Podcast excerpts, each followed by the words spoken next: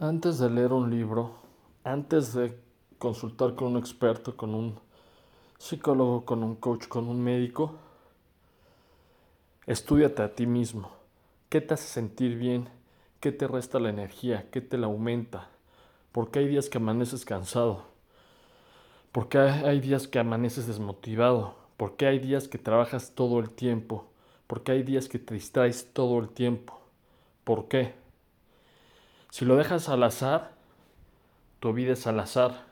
Si empiezas a estudiar los patrones, las conductas, qué haces, qué no haces, qué comes, poco a poco empiezas a ver un hilo en común. Igual dices, mira, este tipo de comida me cansa un poquito. Mira, tomar café después de las 2 de la tarde me permite no dormirme a mis horas. Si no me duermo a mis horas, me duermo más tarde. Si me duermo más tarde, duermo menos. Si duermo menos, me levanto aún más cansado.